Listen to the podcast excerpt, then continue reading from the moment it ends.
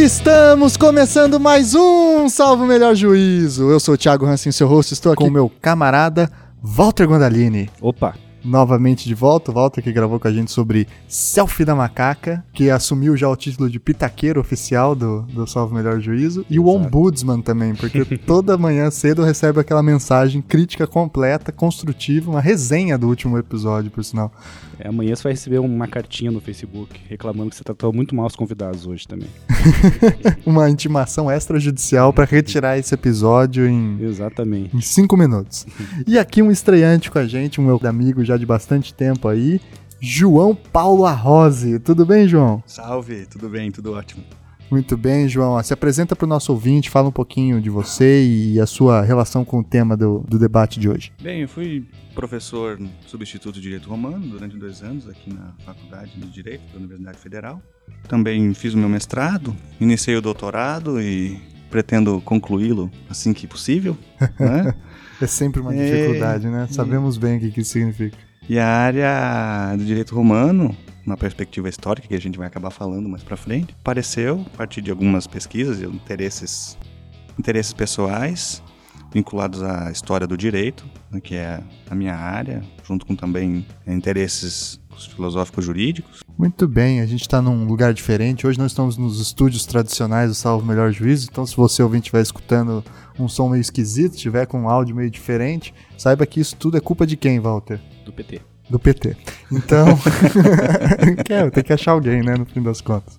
Então é isso, pessoal. A gente vai falar sobre direito romano. Ou melhor, o que significa direito romano? Qual é a função? Para que, que serve essa disciplina do primeiro ano? Para que, que serve essa merda? Né? Para que, que você estuda isso, Walter? Para que, que você estuda isso, João? Né? Qual é a utilidade? Isso, para é. quem não é do direito, essa é uma área até curiosa, né? Olha, eles têm direito romano, né?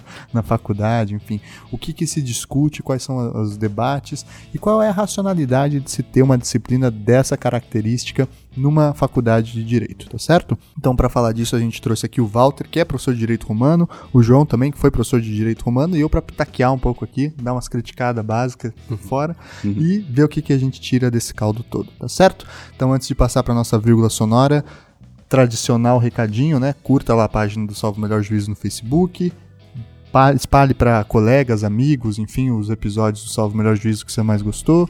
Mande e-mails, tweetadas, foto no Instagram, tudo isso. Nudes. Nudes também, tá certo? então vamos lá falar sobre direito romano hoje.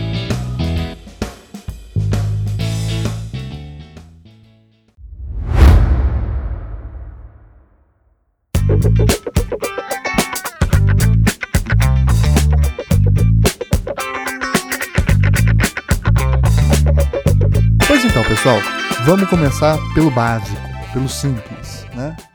Para que que serve estudar uma cultura jurídica de dois mil anos atrás para hoje?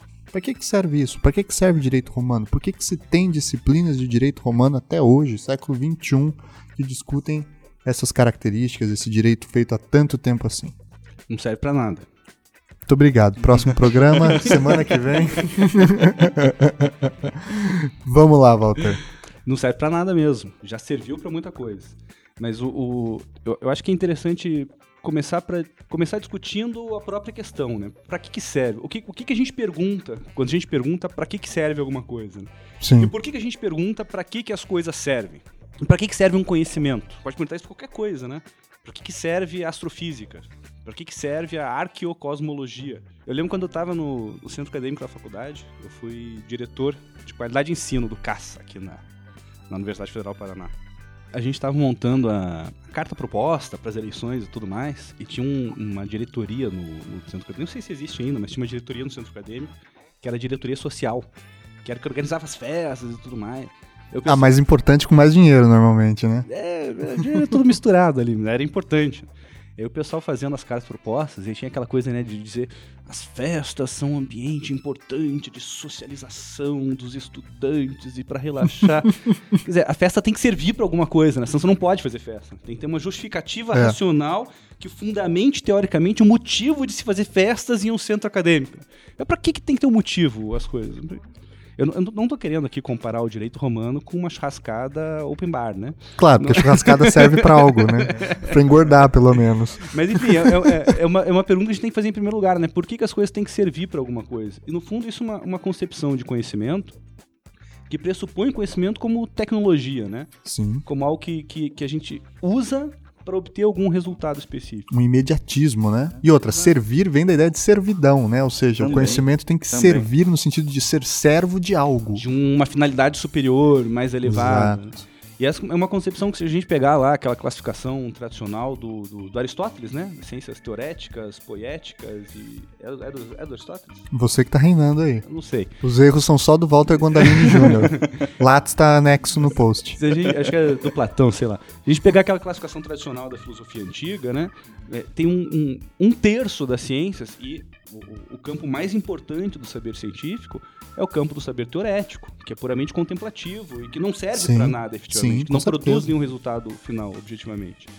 Por isso eu digo sem medo nenhum que o direito romano não serve para nada. Assim como a filosofia do direito não serve para Também nada, serve é, a história do direito não é. serve para nada. Assim, não serve para nada nesse sentido de ter que ser servo Exato. de algo maior que ela. Né? De um utilitarismo prático ou uma aplicação imediata que se possa fazer, como você disse, no mediatismo.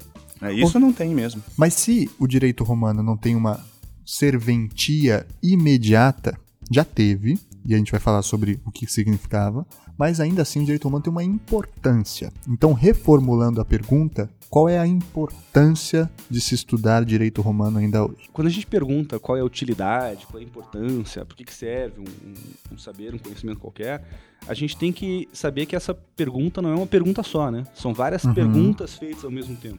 Então, para que, que serve qualquer conhecimento. Não serve para nada, serve porque a gente é curioso, a gente quer entender o mundo, a gente quer saber como é que as coisas são feitas. Para que, que serve estudar os hieróglifos do Egito Antigo? Não serve para nada, né? para que, que serve? Mas a gente está falando aqui de uma disciplina que faz parte de um programa de curso, de um curso de graduação é, de ensino superior, é, que é pago com dinheiro público em uma universidade federal. Então, mesmo que o saber em si possa não servir para nada, ele tem que se justificar. Isso. A, a, gente tem que discutir por que, que vale a pena eu receber meu salário aqui, por exemplo, como professor de direito romano de universidade pública. Por que, que vale a pena o governo federal pagar o meu salário mensalmente? Por que, que os estudantes têm que estar lá toda semana assistindo duas horas de aula de direito romano? E por que, que se eles não souberem essa matéria, eles não podem pegar o diploma no fim do curso de advogado? Uhum. Quer dizer, por que, que eles precisam desse conhecimento para se tornarem advogados? Em que, que esse conhecimento pode contribuir na formação de um jurista, na formação de advogado, na formação, na formação de um promotor. E aí que a discussão se torna interessante, né? Porque aí a gente não está falando para que, que serve um conhecimento qualquer em abstrato, mas para qual é a função desempenhada por esse conhecimento específico dentro da formação jurídica de um estudante de direito do primeiro ano, por exemplo. O caso aqui da, da Universidade Federal é quando eles estudam, o, quando a gente estuda o direito romano. É uma, é uma pergunta específica para o direito romano é uma pergunta que não se costuma fazer para as outras disciplinas. Quer dizer, o direito romano precisa justificar a sua importância. A gente precisa dizer para os estudantes que o direito romano tem uma importância e ele precisa ser estudado. Processo civil, nunca ninguém vai ter assim, a primeira aula, por que, que tem que estudar processo civil? Não precisa, o processo civil, processo penal, direito tributário, direito do trabalho, não precisa porque são disciplinas tecnológicas. Uhum. Essas são disciplinas que claramente servem para alguma coisa. Você precisa conhecer processo civil porque você vai ser advogado, vai atuar no fórum, vai ter que usar esse conhecimento. Então, essas disciplinas tecnológicas se justificam por si só em uma concepção de ciência como tecnologia, que é a concepção predominante que a gente tem hoje. Que tem um sentido de aplicabilidade. Exato. A, muitas vezes são chamadas de disciplinas aplicadas. Isso, né? Dogmáticas. Dogmáticas, sim, dogmáticas porque visam também a uma aplicação prática. Né? Tem os seus pressupostos. No caso do direito, visam esse resultado imediato que é obter a decisão. Né? Todas essas disciplinas que têm essa finalidade ulterior, obter uma decisão, são as disciplinas dogmáticas, se constroem como saber tecnológico e não são obrigadas a justificar sua existência enquanto saber científico, enquanto saber acadêmico. As disciplinas que não conduzem a essa finalidade, obter uma decisão, são obrigadas a se justificar. E elas podem fazer isso de duas formas. Ou dizendo: Olha, pessoal, eu também sirvo para decisão. Eu também sou útil. Você pode achar que não, mas você tem que saber filosofia para conseguir uma decisão legal, porque você vai ter que usar Aristóteles lá com o juiz. Ô, oh, pessoal, ó, oh, lembrem de mim, a história do direito também é legal. Porque você precisa de história do direito para saber usar a lei e fazer uma interpretação histórica e dizer para o juiz por que, que, essa lei foi criada. Uhum. Então vai servir para decisão. Ou então, olha pessoal, o direito romano também é legal. Porque o nosso Código Civil foi todo baseado no direito romano e se você não conhecer o direito romano, você não vai conseguir obter a decisão. Quer dizer, é uma justificativa tecnológica para a existência de certas disciplinas que, pelo menos a princípio, não precisariam ter, ou talvez não tenham sido pensadas com essa função eminentemente tecnológica, né? Obter uma decisão. E, pessoalmente, é uma, uma resposta que não me agrada. Eu, eu não acho que essas disciplinas todas tenham que se afirmar como disciplinas tecnológicas para justificar sua importância na faculdade de Direito. Então, o que eu acho que é o interesse real do direito romano, numa, numa, numa faculdade de Direito, a formação do jurista, é um saber é, é, que se justifica por dois motivos. Ah, agora eu vou responder a pergunta. Pergunta Finalmente, de novo. Hein? Pergunta de novo, pergunta de novo. Pra que, que serve o direito romano? Não, pois melhor. então, pois então.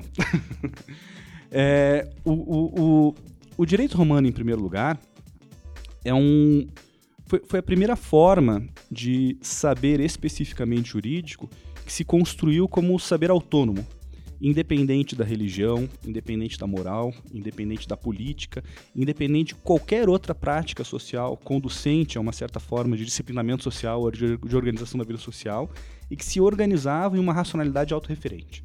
A primeira civilização a construir um saber jurídico com essas características foi a civilização romana, e nós hoje que estudamos o direito como ciência, né, a ciência do direito, o saber jurídico, dotado também de uma racionalidade específica, somos herdeiros, se não desse conteúdo, ao menos dessa postura específica diante do direito. Desse jeito de olhar para o campo, né? De reconhecer o direito como um saber autônomo. Em segundo lugar, por uma série de razões históricas que a gente pode discutir ainda durante, durante a nossa conversa aqui, o direito romano faz parte da tradição histórica do Ocidente. Então é importante Muito, conhecer. Né? Faz muita parte. Muita né? parte. Pelo a, menos... a, existem autores que falam que os dois principais, ou melhor, os três principais livros da formação do Ocidente é a Bíblia, o Corpus Juris Civis, Direito Romano, e a Política de Aristóteles, né? Sim. São os livros que fizeram o Ocidente ser o que é o Ocidente, né? Sim. Então conhecer, aí eu já não digo exatamente o direito romano em si, mas conhecer a história dessas releituras realizadas sobre o direito romano na história do Ocidente é conhecer a história, é conhecer aquilo também que nós nos tornamos nesses 1500 anos. E por fim, e aí é uma, uma resposta que justamente contraria aquela resposta dogmática, tecnológica, que diz que nós somos romanos até hoje em dia, é a resposta que justamente enxerga o direito romano na sua alteridade, na sua diferença radical em relação ao nosso próprio direito e aprender pelo contraste do que eles foram, o que nós somos. Né? Exatamente. Enxergar uma, uma, uma cultura jurídica tão radicalmente distinta da nossa, mesmo tendo sido retomada pela nossa própria cultura jurídica, mesmo sendo afirmada como a gênese, o embrião, a raiz daquilo que nós mesmos somos, mas enxergando a diferença radical que existe entre essa gênese e aquilo que nós somos hoje, a gente gera um efeito pedagógico importantíssimo para um estudante de direito do primeiro ano que esse efeito, que já era sugerido lá pelo, pelo Paulo Grossi, violando aqui a regra de citações no, no podcast, mas aquele efeito de, de relativização e mobilização do direito do presente. Ou seja, perceber que o nosso direito não é o único direito possível, né? não é a única solução possível, é só uma solução histórica, particular, parcial, dentre tantas outras possíveis, como foi, por exemplo, a própria romana. Que pode ser modificada, alterada, repensada e. A qualquer tempo, por qualquer motivo. Se nós estamos onde estamos, não é porque é uma evolução natural, mas é porque foram escolhas tomadas em determinadas épocas, né? É, o que o Walter comentou sobre a alteridade da experiência jurídico-romana é o que permite falar que sim, tem uma serventia, uma outra serventia, não no sentido de servidão, não no sentido de servir como preparatória para uma disciplina aplicada, dogmática, como antecâmara do direito civil, como do direito privado, como muito tempo se entendeu o direito romano. Mas justamente como a oportunidade do estudante de direito ter contato com um outro direito que foi fundamental na criação do direito ocidental, fundamental, porque o direito romano chegou a um nível de sofisticação, de autonomia e, como o Walter falou, independência da religião da política sem precedentes. É, é possível, inclusive, falar que outros povos na mesma época não tiveram direito nesse, nesse nível, e que daí direito é só o direito romano. É difícil falar de um direito grego, de um direito hindu, de um direito. Os romanos inventaram o direito? sob certo sentido, sim. Se a gente tomar nessa perspectiva do que o Walter estava comentando, de ser uma técnica de resolução de conflitos autônoma da política, da religião e dos costumes, é, a gente, se a gente levar esse conceito como a base do conceito de direito que a gente vai discutir aqui, a gente pode falar que os romanos inventaram isso. Aí tem uma discussão teórica e metodológica e preliminar. Né? Eu, como bom ouvinte do podcast Salvo o Melhor Juízo, todas as segundas-feiras, às 8 da manhã. Eu vou passar o boleto depois. Eu, como bom ouvinte, ouvi alguns episódios atrás pessoal dizendo que o capitalismo inventa o direito, né? Então, o... recadinho para os marxistas. Recadinho marxistas. o capitalismo inventa o direito. Agora a gente está aqui dizendo que o, o, os romanos inventam o direito. Dizer, uma afirmação como essa, a bem da verdade, não tem sentido nenhum se a gente não definir em primeiro lugar o que a gente está chamando de direito. É, se a gente concebe uhum. o direito como um, uma ordem formal, abstrata de relações entre sujeitos de direito, a gente pode concordar com o Marx e dizer, ou com o Pachucanes lá, e dizer que o, o, o, o, o capitalismo inventa o direito. Se a gente tem uma concepção de direito como uma racionalidade específica de resolução de conflitos baseada em um saber técnico especializado, a gente pode dizer que os romanos inventam o direito. A gente está falando do direito como forma de organização da vida social, os homens da caverna inventaram direito. É, então, uhum. então assim. Se é... for falar de um direito intelectualizado a partir de leitura de textos filosóficos, etc, etc. Kelsen inventou o direito. Não, os medievais, né? Os é, primeiros. Então, assim, então, realmente. Então, é, é, assim, primeiro a gente tem que definir o que é direito. E por outro lado, Exato. se a gente é, é, trata do conceito romano de ius, é algo tão radicalmente distinto do que a gente chama de direito hoje em dia que de uma certa perspectiva, talvez nem se pudesse dizer que aquilo é direito, do modo como a gente compreende o direito hoje em dia. Então, é, é, é, essas frases de efeito geralmente é, marcam os alunos, né? Os alunos gostam de dizerem, ó, oh, aqui surge o direito, aqui inventaram o direito. A pedra fundamental está é, aqui. É um marco histórico, aqui surgem os direitos humanos. Ah, é a Magna Carta, Magna a gente Carta, bate na Magna é. Carta todo episódio quase. vamos bater. então é, bacana isso, né? Chama atenção. Mas uma afirmação como essa só faz sentido se a gente definir em primeiro lugar o que é direito. Porque senão a gente inviabiliza qualquer possibilidade, por exemplo, de uma antropologia jurídica. Sim, uma arqueologia jurídica. Uma arqueologia jurídica. Os povos indígenas têm direito, uma civilização na Polinésia tem direito. Não sei, tem, tem que definir o que é direito em primeiro lugar, para depois verificar se isso existe, acontece, manifesta nas sociedades. Então, para não deixar a sua pergunta sem resposta, eu acho que a gente pode dizer o seguinte: uma concepção de direito abstrato, racionalizado, independente de outras formas de disciplinamento social, isso sim é uma invenção romana. Mas vou chamar atenção para o fato de que isso que a gente está chamando de direito não é a mesma coisa que nós chamamos de direito hoje em dia. Exato. Porque o que nós chamamos de direito hoje em dia não é uma ordem racional, é, abstrata, construída como saber jurídico específico. O que nós chamamos de direito hoje em dia é comando do Estado.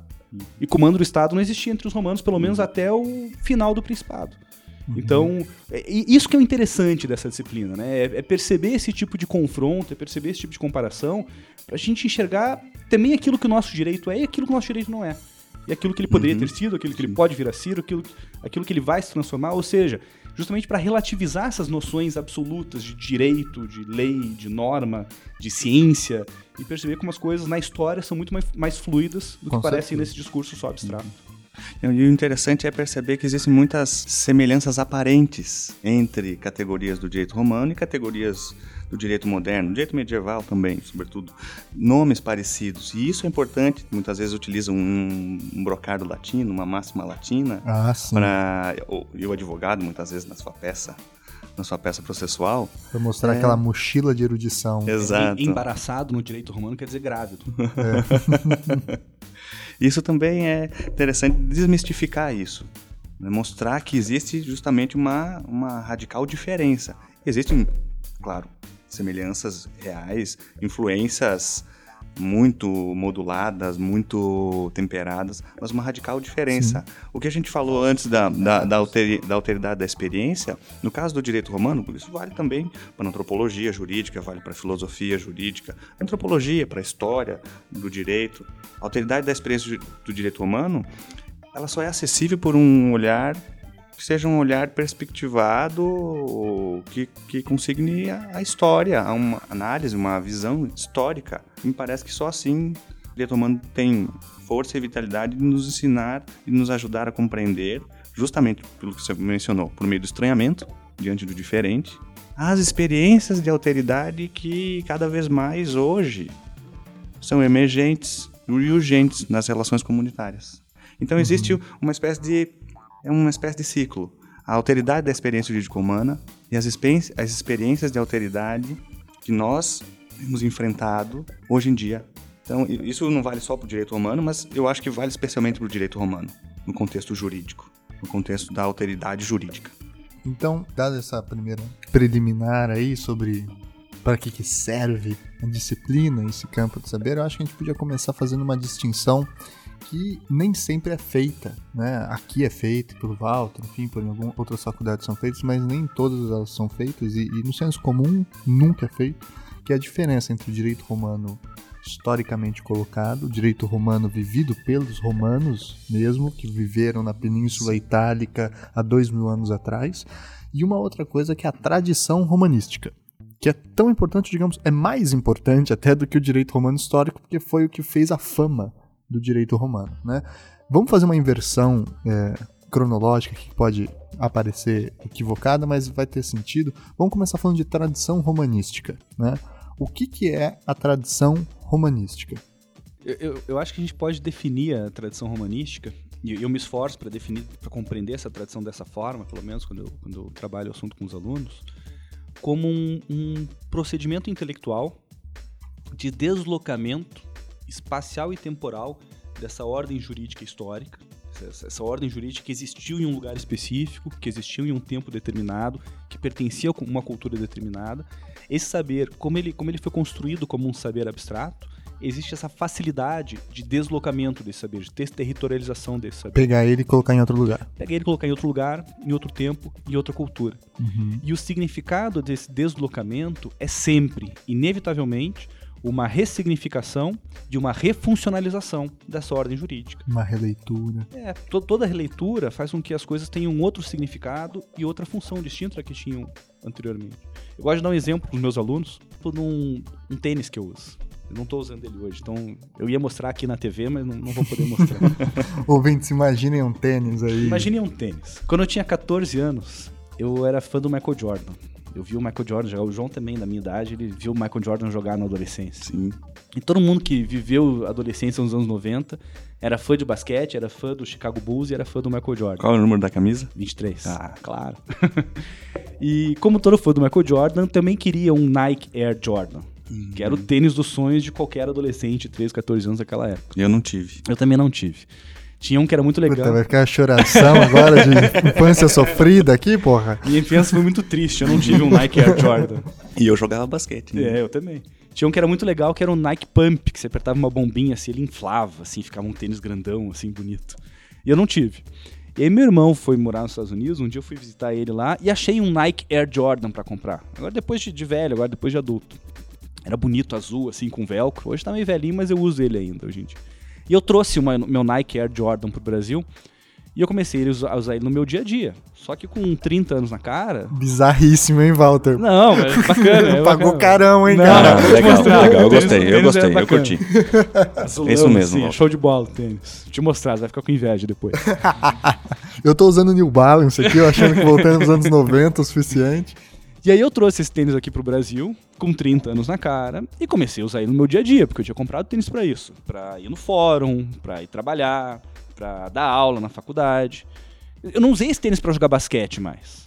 Porque o significado que ele tem para um homem de 30 anos no Brasil do século 21 não é o mesmo significado que esse tênis teria para um adolescente de 14 em Chicago, nos Estados Unidos. É, é mais ou menos como, como um boné de basquete ou como uma camisa de futebol. Você usar uma camisa do Coxa aqui em Curitiba é diferente de você usar uma camisa do Coxa no Amapá.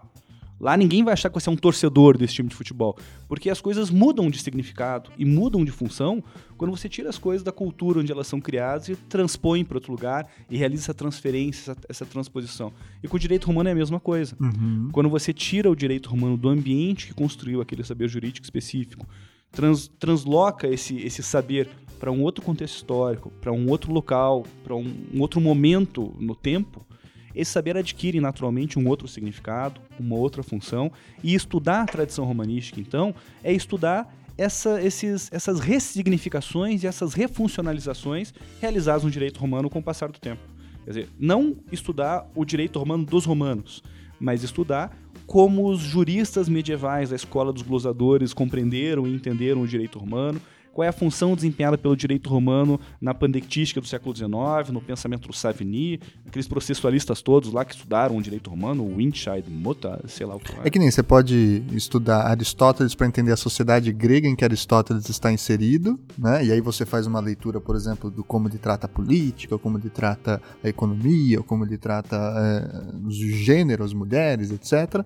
E você pode fazer uma leitura de Aristóteles deslocando do tempo dele para responder uhum. outros problemas filosóficos filosóficos mais claro, abstratos. Claro. Ou é. como Tomás de Aquino leu Aristóteles e, e, aplicou, digamos, teoricamente. É, Tomás de Aquino é, é tipo a tradição aristotélica, é, tal qual os juristas meio... fizeram a tradição romanista né, com é um, o direito é um, romano. É um bom paralelo, é uma boa comparação. Pois bem. E a tradição romanística, é romanística ou romanista? Pode chamar como você quiser. Sai de casa. You can call me Suzy if you want, né? é, a tradição... Essa bosta não serve pra nada mesmo, chama como você quiser. A tradição... Me ajuda a te ajudar, Walter. A tradição romanista, é, ela tem aí um mito fundador, que é o Corpus Juris Civilis, né? Que foi organizado por Justiniano no século VI, né? É, que é uma organização de cinco livros, e é isso que eu sempre aponto, inclusive, quando eu tô falando sobre direito romano, quando vem falar, não, porque lá no direito romano, blá, blá, pera lá, né? Quando as pessoas normalmente falam que lá no direito romano já tinha tal coisa, eles estão falando do Corpus Juris Civilis, que é um texto feito por Justiniano no século VI, direito o Império Romano já estava decaído, né?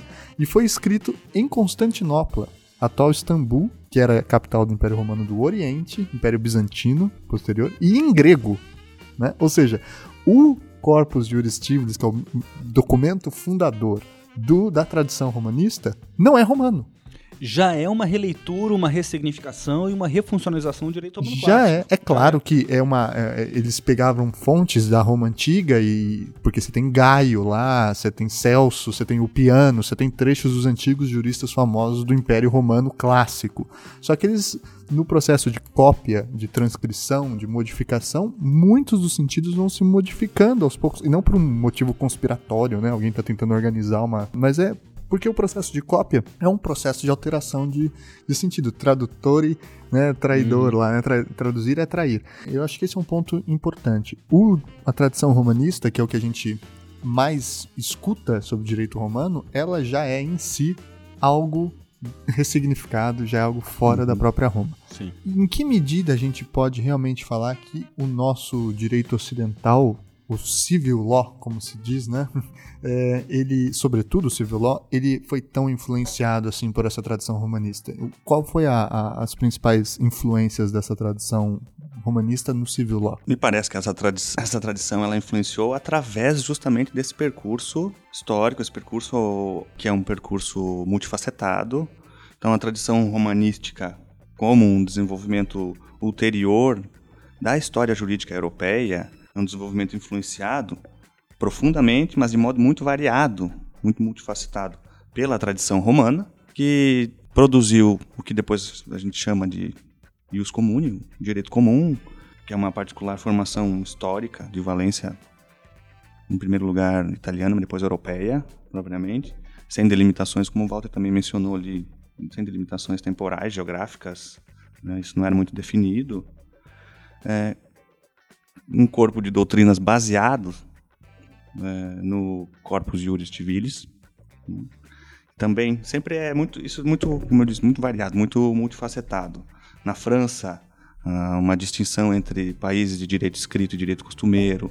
O direito romano, o Corpus Juris Civilis, uma, é, recebeu uma recepção oficial na Alemanha.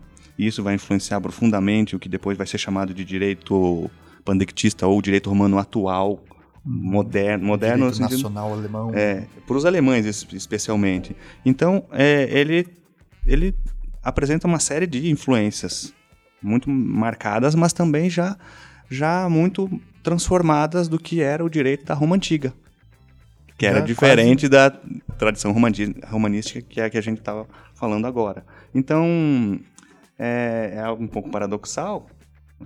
A gente vê uma, uma reverberação, uma influência, mas ao mesmo tempo uma grande diferença, uma profunda diferença. É difícil é, falar hoje em dia de um direito romano atual, ou de hoje, na tradução literal do, do, do texto do, do livro do Savigny. Um direito romano de hoje, que seria um direito romano, entre aspas, comum para todos os povos. Né, com princípios universais, atemporais. Uhum. Né? E voltando um pouco atrás né, em algo que o João falou, é, que é, é uma coisa importante também, Geralmente, o, o, o, direito romano é visto como parte dessa herança jurídica ocidental de duas formas. Ou como um direito que era tão bom, mas tão bom, que durou dois mil anos, de tão bom que ele era, quer dizer, por, por conta de uma característica ontológica inerente à essência do direito romano como um direito superior, mais racional, mais abstrato, mais organizado. Ele teria vivido por tanto tempo, sobrevivido até mesmo às invasões bárbaras. Ou a outra, a, a outra alternativa, outro modo de se compreender essa sobrevivência do direito romano está nessa ideia de recuperação. Né? Em algum momento, o presente se lembrou de que existia um direito brilhante, glorioso, Sim. eterno e abstrato, e recuperou esse direito tão lindo do passado para organizar Sim. o presente. Quando, na verdade, é, duas coisas têm que ser deixadas muito claras. Em primeiro lugar, algo que o João já falou, que a, essa, essa recepção e essa recuperação não foram feitas da mesma forma em todos os lugares. Quer dizer, na França você tinha lá uma distinção entre o direito romano dos latinos, o direito é, é, é, dos bárbaros, que conviviam ao mesmo tempo, uma situação de pluralismo jurídico. Na Alemanha, ali já na Alta Idade Média, tem a recepção oficial pelo príncipe, que vai influenciar depois os usos modernos que conectaram. No sul da, da Europa, a recepção é um pouco mais contínua, por causa da herança natural do território romano. Enfim, a recepção não se dá sempre da mesma forma. Em segundo lugar, essa recepção não se dá por nenhuma característica especial do direito romano ele faz parte da nossa história porque ele estava lá. Era o que os caras tinham para trabalhar. Quer dizer, o, o, os povos bárbaros invadem o, o Império Romano com, é, é, e precisam enfrentar as dificuldades de uma forma de organização política, administrativa, social muito mais complexa do que aquelas que eles tinham nas suas próprias sociedades e acabam usando essa estrutura cultural que já existia, que já estava disponível, para resolver os problemas particulares que eles têm que enfrentar ali. Quer dizer, o, o, o direito romano influenciou a nossa cultura porque era o que a gente tinha. É porque estava é, lá, estava disponível. Estava lá, estava à mão, vamos usar. Não é por nenhuma característica fundamental, essencial, que seja brilhante, melhor que todos os outros, como o latim. Quer dizer, a gente fala línguas latinas, não é porque o latim seja uma língua melhor, do que as outras línguas. Sim. E a gente deu a sorte de escolher a melhor língua possível para organizar o nosso idioma. Sim. A gente fala, porque o que estava lá é o que tinha. No início do, do estudo medieval do direito romano, e é isso que eu acho que é um ponto interessante, tem dois aspectos que eu acho legais aí, que é o seguinte. Primeiro, que a gente esquece isso, que os medievais eles admiravam a Roma antiga o, o, plano de referência que eles tinham como sucesso, como é, império que deu certo, como exemplo de civilização, era Roma. Né? Mal comparando, bem mal comparando, é o que a gente tem em relação, sei lá, hoje com a Europa e os Estados Unidos como centro do mundo que, enfim, deu certo. O medieval ele tinha isso com a antiga Roma, estava deslocado no tempo. Sim, é verdade. E houve uma sacralização também do direito romano, porque o direito romano, o corpus iuris, canon, é, o corpus iuris civilis, era a outra face do corpo, era, digamos, o outro lado do Corpus Juris Canônico. Eles faziam o direito um. O direito romano era subsidiário, era um direito sagrado subsidiário do direito canônico. Isso. Sabe? Então esse deslumbramento havia assim também, claro. Muito grande, porque se acreditava muito também que, inclusive alguns medievais falam isso, que o Corpus Juris Civilis era ratio scripta, né? O, o direito romano ele não foi criado pelo imperador, ele não foi criado pelos juristas, ele foi descoberto. Era uma ordem que já existia na realidade e que aqueles grandes grandes intelectuais conseguiram uhum. descortiná-la uhum. e mostrar como que é possível se fazer a justiça na prática, uhum. ou como a justiça se manifesta na natureza. Né? Sim, e com uma série de características que legitimavam fortemente o direito romano na mente de um jurista medieval. Em primeiro lugar, é importante lembrar que se para nossa sociedade o apogeu da humanidade está no futuro, como mostram tantas ficções científicas, para a sociedade medieval o apogeu está no passado, quando Cristo veio à Terra. Um dia é. ele vai voltar, mas o apogeu já foi. E a volta não vai ser muito boa, porque não, vai ser apocalipse, vai ser um monte de gente indo pro inferno. Né? O apogeu já foi. O apogeu é aquele momento ali do Império Romano mesmo. Em segundo lugar, um, um, um, ato normativo criado por ordem, ou pelo menos organizado e compilado por ordem de um imperador. E é importante lembrar também a importância que essa simbologia do império tem para a sociedade medieval. O Carlos Magno se fez coroar imperador do Império Romano do Ocidente. Sim. Todas as disputas seguintes da, da, da, das coroas e das investiduras no, na Europa, tanto na Alta Idade Média como no início da Baixa Idade Média, se dá em nome do Império Romano, né? O Sacro Império Romano Sim. Germânico, Carlos Magno, Exatamente. todos querem voltar à condição de imperadores, Sim. resgatar aquele império que, que morreu. Exato. Hum. Em terceiro lugar, um imperador que era um imperador cristão. Justiniano era um imperador cristão, uhum.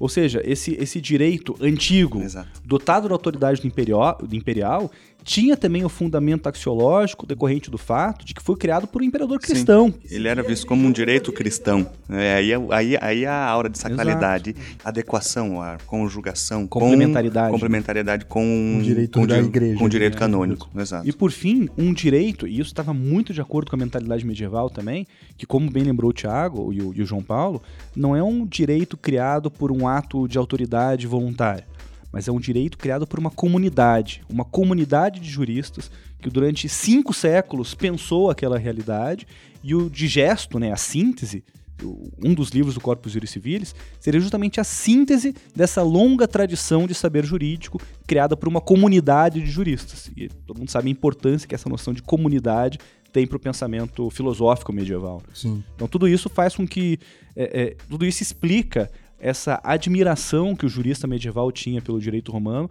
essa autoridade com que o direito romano é recepcionado, especialmente a partir do século XI, ali depois da escola dos glusadores, e a profunda influência que ele teve na formatação do saber jurídico medieval. É, tem um outro detalhe que eu acho interessante, que alguns autores falam, que é da monumentalidade do direito romano.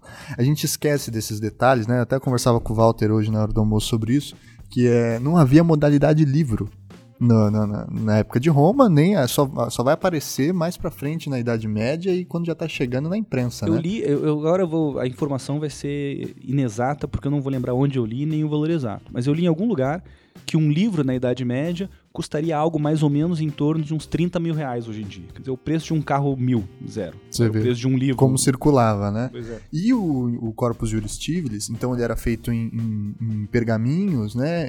Ele era feito em tomos, aqueles pergaminhos enrolados com um fio, enfim, como a gente conhece.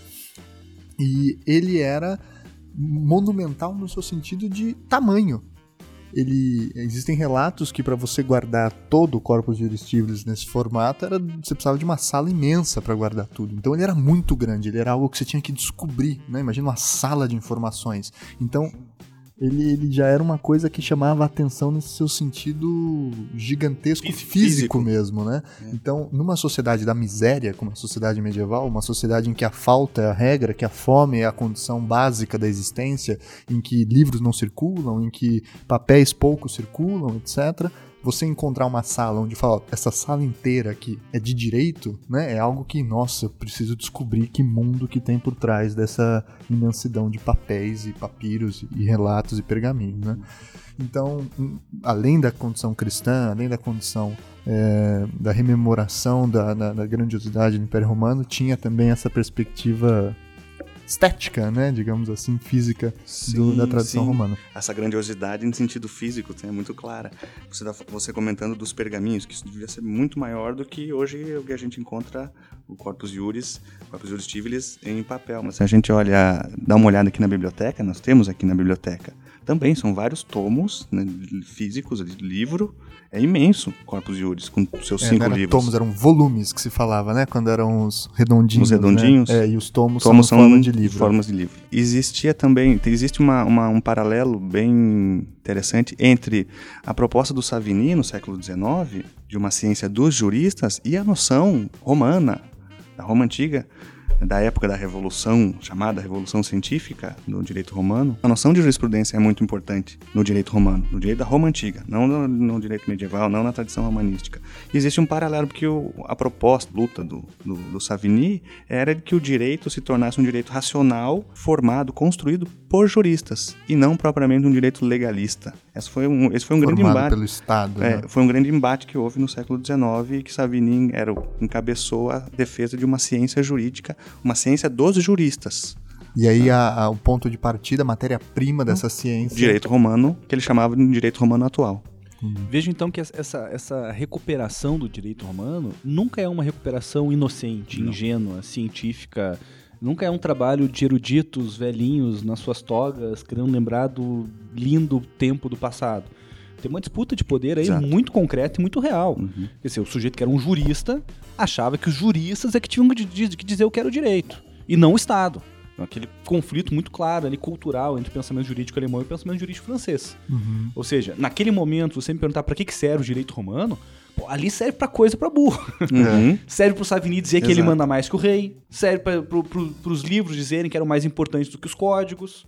Ali tem Sim. muita utilidade o direito uhum. romano. É, como no começo da idade, na, na, Alta Idade Média, no início da Baixa Idade Média, que a gente estava falando lá do Carlos Magno, do Frederico, do Sacro Império Romano Germânico, todos eles disputavam também essa questão, porque no Corpus Juris eles têm lá a ideia de que o imperador é o Dominus Mundi, uhum. né? Então eles disputavam que eles eram o imperador, então eles tinham o direito de, enfim, é, ocupar todo o mundo uhum. conhecido. Então é um, é um objeto de disputa muito claro. intenso, né? Aí você ignorar essa realidade histórica para tratar, igual alguns prefácio de um dos, uma das traduções brasileiras do Digesto, tem um autor que diz uhum. assim: o direito romano não é romano, como a matemática não é grega, como a química não é francesa. É apenas mais uma das ciências e dos saberes universais.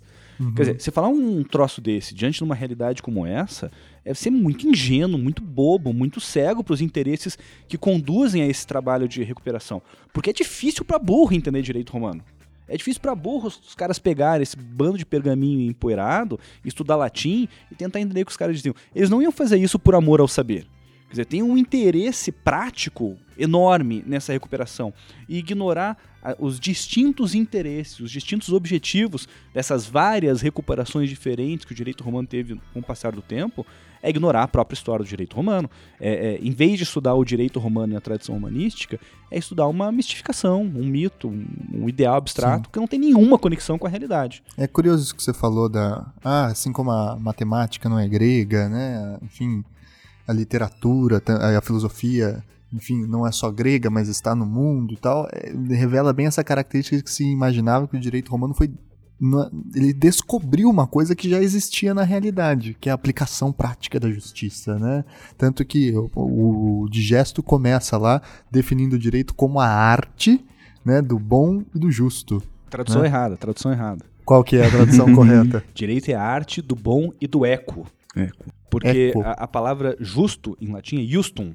E não por acaso, nesse mesmo trecho, o, o, é, um, é um trechinho do piano. Do piano. Frase. O Piano fala que a palavra ius, direito, vem de justitia, ou seja, ele conhecia a palavra. Ele poderia ter falado que direito é a arte do bom e do justum, mas ele não fala justum, ele fala ecum. Que é equidade. Que é equidade, tem um significado completamente, completamente diferente de justiça, e essa, esse, esse erro, entre aspas, de tradução, quer dizer, essa essa, essa ressignificação ocorrida na tradução é só mais um dos milhares de exemplos que a gente pode encontrar desse trabalho de ressignificação e refuncionalização do, do direito romano. Uhum. Quer dizer, quando você trans, quando você substitui esse, esse conceito, que é um conceito muito romano, muito típico, especialmente do final da República Romana, conceito de equidade, que é um certo comportamento do juiz diante, diante do caso concreto, é o pretor que atenta às circunstâncias da realidade, que deixa de lado o direito formalista e ritualista do passado para aplicar um direito mais consentâneo com as necessidades sociais. Quando substitui essa noção de equidade por uma noção mais abstrata de justiça, especialmente numa sociedade como a nossa, sociedade moderna, que parte desses ideais universais de justiça, do liberalismo e tudo mais, isso também é uma forma de promover essa universalização do direito romano, de justificar o direito romano como um direito transhistórico, fora do tempo, fora da realidade. Sim.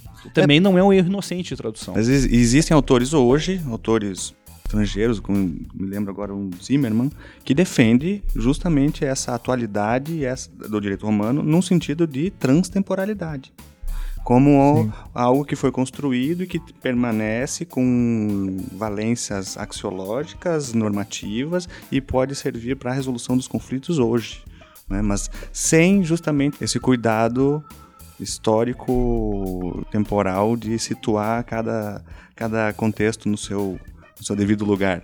Né? Mas existem autores que defendem hoje, romanistas, que não romanistas no que sentido se aplicar tá certo. que se aplicar tá funciona. certo. A, a tradução né, tem aqui mesmo aqui no Brasil, na tradução do Digesto, lá do primeiro livro, o, o tradutor, professor respeitado, ele entende que o, o digesto pode ser aplicado. Aí você imagina que o juiz vai pegar o digesto, vai abrir ali para prolatar a sua sentença Não, é hoje. só lembrar do livro do, o livro do Cretella Júnior, né? Que se chama O Direito Romano e o Código Civil Brasileiro de 2002. No final de cada capítulo tem um caso concreto para você resolver e tem lá, lado a lado, as informações do direito romano e o dispositivo do Código Civil que corresponde ao tema da aula. Quer dizer, é justamente esse tipo de concepção que, no final das contas, é um.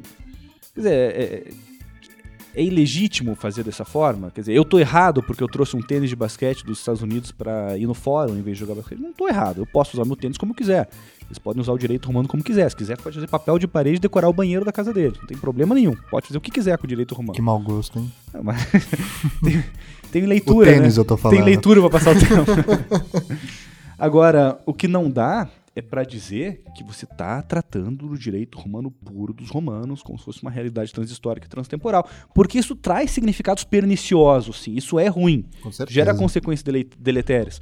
Porque gera uma impressão de que a gente trabalha com um direito, hoje em dia, o nosso direito contemporâneo, que se apresenta como um direito absoluto, natural, invariável. E aí tudo aquilo que se propõe a alterar um pouquinho esse direito absoluto, transtemporal e invariável, por exemplo, sugerir uma união civil entre pessoas do mesmo sexo, qualquer coisa que desvie um pouco dessa concepção, afeta os valores naturais da família e da propriedade que existem na humanidade ocidental civilizada há 2.500 anos, E tá desde aqui o Império Romano eu te Antigo. mostrar, né? E tá aqui o que prova isso, por isso aquilo que você está propondo é antinatural, viola a essência da humanidade, vai contra a civilização ocidental. Por isso é grave. Não, não, não é inocente você dizer aí que o direito romano é arte do bom e do justo e que a gente vai aplicar ele como se fosse o Código Civil de 2002. O que eu queria apontar também nessa primeira né, definição de direito que aparece lá no Corpus Juris é que tem uma presença grega muito forte também, né? Alguns autores falam bastante disso. Os romanos foram grandes militares, grandes engenheiros, é, grandes administradores, grandes juristas, mas filósofos bem vagabundos, né? Grandes estudiosos dos gregos. É, porque são bem vagabundos na filosofia, né? Eles não têm um grande filósofo que você fala, meu Deus do céu, que grande filósofo romano, que não seja lá uma. O Cícero, né? É, mas que não- né? É. Político. Ou mesmo os, os pensadores romanos e tal, eles não eram lá tão diferentes de uma releitura dos gregos, como você bem falou. E em seguida, na- nesse trecho do Corpus Juris Civilis, vem a definição de justiça em, em Aristóteles, né? Dar a cada um o que lhe é devido, né? Então aparece tanto a ideia de o direito como arte, do bom e do, do justo, ou do equus, né? Da- da- do, do igual, da, da equidade, melhor dizendo. E essa ideia de arte tem muita relação com aquela tradição grega da prudência, né, de que é uma coisa que se constrói na prática, que é uma coisa que se constrói é, não necessariamente com estudo, mas com sabedoria também, né? E essa ideia de dar a cada um o que lhe é devido, essa segunda definição de uma justiça distributiva, então um mecanismo de governança também, de governo, né? Então é interessante que enquanto os gregos eles refletiam, filosofavam essas questões, os romanos em alguma medida tentaram positivá-los, transformá-los em políticas públicas, né? Transformá-los em, em técnicas administrativas e, e- e funcionais e assim por diante. E aí eu queria começar então para a gente, já que a gente está batendo na tradição romanística aqui e nos seus usos políticos, vamos tentar então chegar mais perto do que, que os romanos realmente faziam e por que, que é tão diferente o direito romano propriamente dito dos romanos da tradição romanística. Deixa eu só fazer uma brincadeira, só para aproveitar a, a filosofia, que, que os romanos não tiveram filósofos, né? É, os gregos tiveram a filosofia e os romanos tiveram o direito. Então, É exatamente isso. é, né? esse, esse, Quer dizer, os, os romanos ganharam, né? de certo modo, eu acho que em termos de, Sem classismo, hein? Sem, sem defender a própria de- classe. de poder, de influência, não, não sei, não, não, não daria para falar, é, não saberia falar. Mas ah, o Schiavone, o Aldo Schiavone, um grande historiador do direito romano, é, um italiano, um jurista italiano, ele fala do direito romano como um- uma razão civil, razão civil. Né, uma razão prática, era uma razão A frônesis aristotélica. muito né? menos, para aproveitar o gancho no que você estava falando, muito menos teorética, teórica, contemplativa e muito mais voltada para a prática. Então era um, saber abstrato, uh, chegou num nível de abstração, uh, conceitualização, mas sempre com vistas à prática. Era uma razão civil. Civil aqui no sentido de organização cívica. Essa era a ideia. Comunitária. Comunitária. Então a ideia de comunidade, comunitarismo aparece aqui sim. É muito forte, muito a caro aos romanos. não só apenas Hã? como contemplação, mas também hum, como uma prática organizacional uhum. também da comunidade. Né? E, e, uma, e, e o direito romano foi efetivamente bastante influenciado também pela pela filosofia grega por conta do helenismo, do processo do helenismo, a definição de, de jurisprudência, que a gente pode chamar aqui, poderia traduzir como ciência do direito, mas é uma tradução problemática, né? do piano, lá no digesto. Jurisprudência é o conhecimento das coisas divinas e humanas, a ciência do justo e do injusto. Essa é uma clara influência da filosofia grega, conhecimento das coisas divinas e humanas. Essa é uma definição da filosofia também. Uhum. Né? Só foi acrescido a questão do justo e do injusto né? para dar. É, as coisas divinas, aquilo que é estável, que não muda, né? Um sentido Parmênides, uhum. se descobrir uhum. as grandes estruturas que regem o mundo. Exatamente. E o humano é aquilo Perfeito. que se altera né? É. a todo momento e que é passageiro, é uhum. histórico. Então, conhecer essas diferenças para organizar o mundo conforme essas diferenças. E aí dar a cada um que é devido Sim. conforme sim, essas mesmas sim. diferenças. Né? Aí, agora, isso nos conduz também a um outro problema. É, é, enfim, continuando a discussão, mas respondendo um pouco também algo que você perguntou agora há pouco sobre. E, e aí, e o direito romano dos romanos? Né? O que, que é o direito romano dos romanos? E para definir isso também é muito complicado, porque o que, que são os romanos? O que significa o romano desse adjetivo direito romano? Não havia nacionalismo, né? Não havia Estado-nação. Não havia sentimento de Estado-nação. Segundo lugar, a gente está falando de uma civilização que tem 1.300 anos de história dizer, do século 8 a.C. ao século 6 depois de Cristo. Quase três Brasils, né? Se a gente considerar os povos indígenas, estão aí 11 mil. Né? É como se a gente fosse comparar hoje o, o direito europeu, dizer que é a mesma coisa, uma norma da comunidade europeia de comércio internacional, do que um texto dos glossadores do século X. Quer dizer, não é o mesmo direito. Em segundo lugar, é um, é um, é um império que se estendeu por três continentes: Europa, Ásia e África, em um contexto de dificuldade de comunicação, dificuldade de transporte. É difícil imaginar alguma uniformidade né, em, em todo esse território. Em terceiro lugar, a gente está falando de um direito que é uma construção intelectual acessível à elite da elite da aristocracia romana. Quer dizer, não era um direito que se aplicava a todo mundo.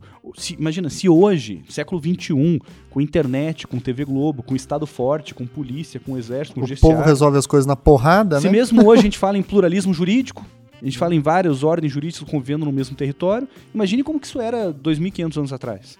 Então tem que começar por aí, essa pressão. Por exemplo, esse trechinho que você citou do, do, do digesto, né? Que o piano define o direito como a arte do bom e do eco, não do justo. O, o Schiavone é, faz uma análise desse trecho que é uma análise muito interessante. Porque se a gente for parar para pensar, o Digesto é um livro do século VI depois de Cristo. Nesse livro do século VI está sendo citado o Piano, que é um jurista do século III depois de Cristo, 300 anos antes. E se você reler com atenção a citação, você vê que o Ulpiano cita um outro jurista. Uhum. Ele diz: segundo Celso, é, direito é a arte do bom e do eco. Que, por sinal, Celso foi o, o primeiro anticristão da história, dizem, né? Ah, eu não sei. É curioso, ele, ele, cri, ele criticava muito os cristãos bem naquele início, xingava os cristãos, falava mal dos cristãos, assim como falava mal dos judeus, por um argumento que eu acho curiosíssimo. Ele falava assim: esses cristãos e esses judeus que aí, que eles misturavam os dois, né? Falavam que era tudo mais ou menos a mesma coisa, é, eles são muito pobres. Eles são muito pobres em termos divinos. Porque ele só tem um Deus.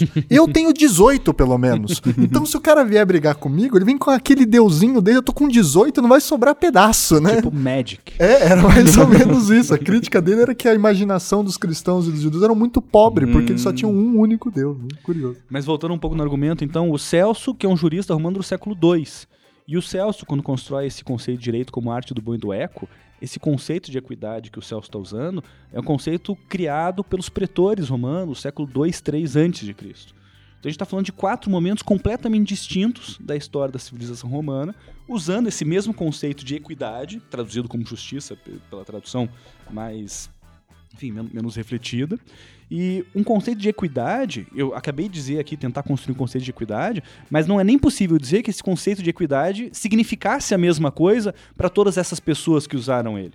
O Schiavone sugere na, na, na, leitura dele que enquanto o pretor, no século III a.C., usava a equidade para criticar um direito muito ritualista, muito formalista, muito distante das necessidades concretas da realidade, o Celso, quando recupera esse direito no século II, não está criticando esse direito ritualista que já não existia mais. Porque o século II já tinha passado aí 200 anos de desenvolvimento dessa ciência do direito abstrata, desse saber jurídico da jurisprudência. Ele estava criticando, pelo contrário, a cristalização da própria jurisprudência que havia se tornado formalista, estática, sem atender à realidade social. E refletida, né? Exato. Depois o Piano, 100 anos depois, quando recupera esse conceito, não está mais criticando a ciência do direito, que não tinha mais tanta importância no campo do pensamento jurídico. Está criticando a atividade do imperador, que passa a concentrar o poder de criação do direito nas constituições imperiais, e o Piano está dizendo, olha, imperador, tudo bem que você, a, a, sua vontade cria direito. Também é um trechinho do próprio Piano lá no Digesto, né? Tudo que agrada o imperador tem força de lei. Mas só pode agradar o imperador aquilo que seja bom e eco. Senão isso não é direito, mesmo que agrade você. Olha só, um controle já. Uma forma de restringir a autoridade imperial. E depois, quando Justiniano incorpora essa regra no digesto, criado por sua própria autoridade, ele está fazendo o contrário. Ele está dizendo: ó, eu sou o defensor da tradição jurídica romana, eu sou o protetor desse apogeu do desenvolvimento jurídico romano. E Agora eu... você para e pensa, ele falando em grego em Istambul, isso, né? Grego em Istambul. Ou seja, já complexifica mais ainda. Segunda isso. E ele diz: eu, que sou o defensor do direito romano clássico, eu que sou o responsável por proteger a nossa tradição, as raízes da nossa cultura, eu digo que esse direito é bom e eco, ou bom e justo ou seja, um instrumento de legitimação em vez de restrição do poder do imperador. Veja então como esses significados mudam. E mesmo o direito romano, a gente não pode tratar como o direito romano como um bloco sólido, homogêneo, uniforme. É uma realidade que também se transforma, que também está inscrita na história, que também é passível de transformações desses 1.300 anos de história. E se a gente for fazer uma análise meio que de história antiga, arqueologia, etc., é, como é que a gente vai identificar as primeiras formações do direito romano propriamente dito? Era um direito ainda muito misturado com a religião, né? O que se relacionava muito com a religião, né? Ele tinha um tom meio mágico, inclusive, não tinha? Sim, é, isso, isso é muito interessante porque é o, é o, ponto em que a história do direito começa a se fundir com a arqueologia, com a antropologia, com aquilo que nos torna humanos em última instância. É, o, o, direito romano, os romanistas fazem uma classificação muito tradicional entre o jus e o faz, e falam que o direito, use é o direito e o faz regula as relações com os deuses. Aí desprezam o faz e vão estudar o use, que é o que importa para eles. Né? E às vezes até fazem uma, uma, uma, uma comparação como se o use fosse o direito positivo e o faz o direito natural, ou use as leis civis e faz o direito religioso, canônico, mas não é nada disso.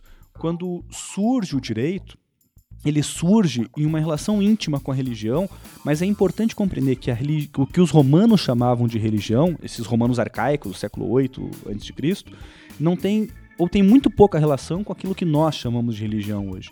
Porque a religião romana arcaica não é uma religião axiológica, em que Deus vem e diz aos homens o que é certo, o que é errado, o que é o bem e o que é o mal, e pede aos homens que se comportem de acordo com o bem, como faz a religião cristã, por exemplo.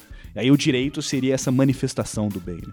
A religião romana não é isso. A religião romana arcaica é uma relação ritualística com os deuses e com as forças da natureza. Você joga com os deuses, né? Exato. Você promete, você critica, você xinga, né? Você... E você realiza certos rituais porque você descobriu, ou porque os pontífices descobriram, os sacerdotes antigos descobriram. Pontífice, palavra essa que vem de ponte, né? Dizem, que Dizem, conecta, né? O terro, feitor das, de ponte. É, a ponte entre o é. céu e a terra. Então, os pontífices... Como religião que religa algo também, religa, num é, certo sentido, né? Se não for releitura.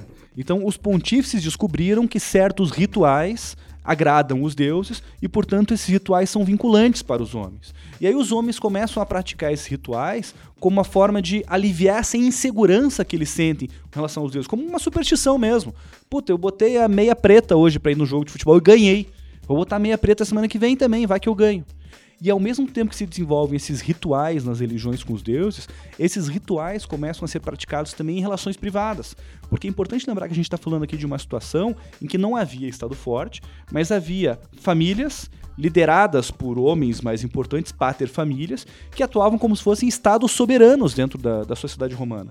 E cada pater família era rei dentro da sua casa, era rei dentro da sua família. E a ordem da casa extravasava para a ordem pública. E né? essa ordem da casa extravasava para a ordem pública. E esse pater paterfamilias precisava estabelecer relações com outro paterfamilias sem nenhuma autoridade, sem nenhuma força superior que assegurasse que as relações entre eles iam ser cumpridas. Não havia Estado. Não havia Estado. Uma forma de aliviar essa insegurança gerada pela relação com outro chefe de exército, porque o paterfamilias é um chefe de exército numa situação como essa, é praticando um ritual. E esse ritual, quando se realiza com os deuses, é o faz. O ritual, quando se realiza com outros homens, com outros paterfamilias, é o ius. Ou seja, o direito está muito ligado à religião, não no sentido de que ele traduza os valores de uma moral religiosa, Sim. no sentido de que a própria, o próprio ato jurídico é religioso, é um ritual de caráter sagrado, e é só o caráter sagrado desse ritual que me dá a tranquilidade e a segurança de que esse outro pater famílias vai me entregar o boi que eu comprei dele, em vez de pegar o exército dele, invadir minha casa e roubar tudo que eu tenho. Então é uma forma de aliviar essas inseguranças sentidas por uma sociedade romana que estava localizada no meio de um pântano, cercada de inimigos por todos os lados, sendo atacada por etruscos, por latinos, por, por todo mundo, e precisava de alguma forma lidar com essa insegurança psicológica gerada por uma situação tão incerta como essa. Essa é a origem do Yus, no final das contas. É, é um, muito mais uma resposta psicológica, inconsciente, do que uma forma de organização voluntária e racional da realidade. É uma técnica de convivência, e, né? E são os próprios romanos que inventam a palavra religião, religio, religio. São eles que inventam. Eles tinham palavras que nós usamos hoje, santo, sacro e religioso, são palavras que eles distinguiam claramente. A religião, num certo, numa certa época, religio, dizia bens religiosos dizia respeito aos bens inferiores. Existiam bens superiores que seriam os, os bens santos e os bens sacros. Então eles criam essas, esses termos e tinham um significado próprio para eles, diferente do que hoje nós entendemos, o, que nós tudo, né? entendemos né? como religião. É importante entender o que eles entendiam também por religio. Essa relação entre direito e religião, em geral, se costuma se falar, costuma se falar que havia nos povos antigos uma indeterminação, entre direito e religião. Era tudo muito misturado, as regras eram morais, não eram propriamente jurídicas, o direito não tinha nenhuma autonomia. No caso do direito romano, do pensamento arcaico romano, eh, e um primeiro núcleo do ius, eh, essa estrutura, eh, não, não tem como a gente pegar o momento ali do, do estalo, do estalo, agora surgiu o ius. A explicação do Walter mostra já algo estruturado, algo já, já estava estruturado. E antes de, do ano 550 a.C., não existia, a gente não tem nenhum vestígio, sequer algum vestígio escrito sobre Ius, não, não havia.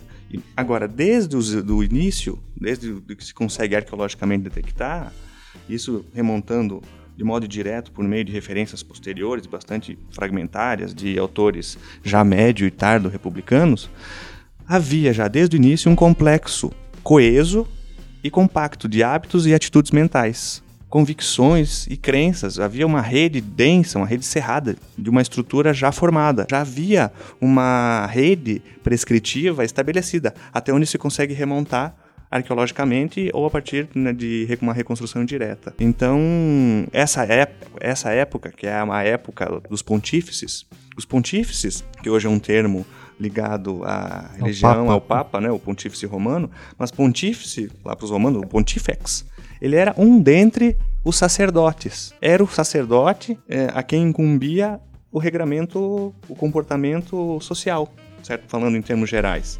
Então eu vi vários sacerdotes. Ele era um tipo específico que incumbia, entre algumas outras funções, a função de dar a resposta ao caso concreto. conflituoso, ao caso concreto, né? regulando regulando a situação.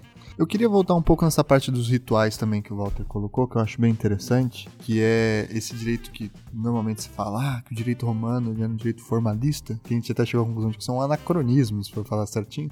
Porque, na verdade, o que se acreditava muito era que as palavras geravam efeitos na natureza. Não existiam palavras em vão, né? Uhum. Se você fala assim, brincando, né?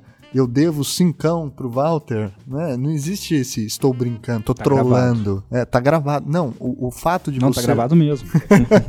o fato de você assumir ou, ou, falar essas palavras específicas na natureza, verbalizá-las, geravam efeitos e transformava essa mera fala em uma situação de, de natureza real, né? Então isso que eu acho que é interessante, a gente perde essa dimensão, porque as palavras tinham efeitos mágicos, elas alteravam a natureza das pessoas, alteravam. Se você pega um escravo e você fala, eu estou uhum. te libertando, ah, não, tô brincando, não existe isso. O fato de você ter falado, eu estou te libertando, já gerou efeito. Uhum. Ele já está livre. Exato. Por mais que você fale, não, não, era só uma zoeira, era só uma ameaça ou coisa do tipo. Às vezes, às vezes pode parecer difícil para uma mente moderna entender isso, mas é só qualquer um que tenha frequentado uma missa na Igreja Católica vai ter muita facilidade para entender.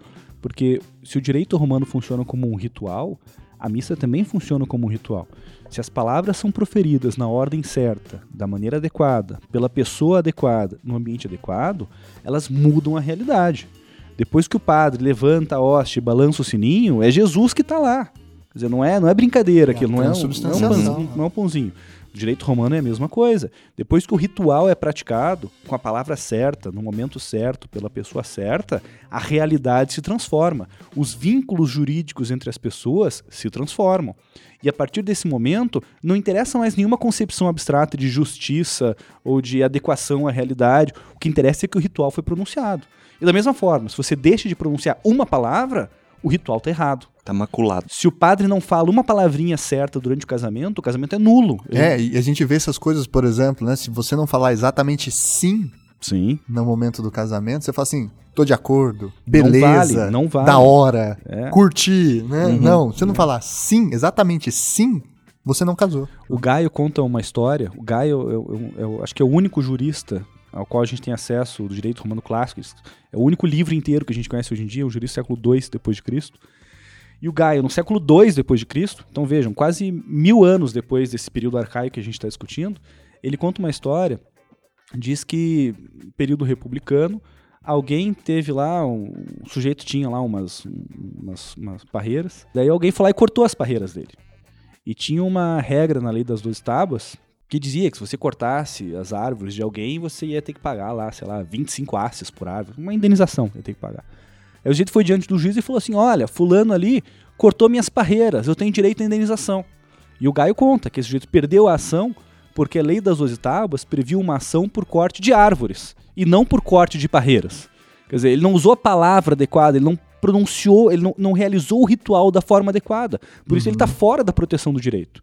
Porque direito é ritual, não é justiça no direito romano arcaico. Olha só, então ele não é simplesmente uma, uma ciência, um saber e tal. Ele tem muito essa questão de estar misturado com a natureza. Afinal, é um tempo que mistura cultura e natureza, né? É um período uhum. pré-moderno, é um período que não, não separa essas duas dimensões Sim. aí, né? E eram palavras e gestos. Sim. Determinados ritos envolviam um gesto de tocar no ombro, colocar pesar a lança, balança, pesar na bater balança, com bronze, bater com bronze, colocar a lança no ombro. Eu lembro de um que para libertar o escravo tinha que pegar uma vara e bater na cabeça do escravo uhum. e falar as palavras corretas e aí ele estava livre, né?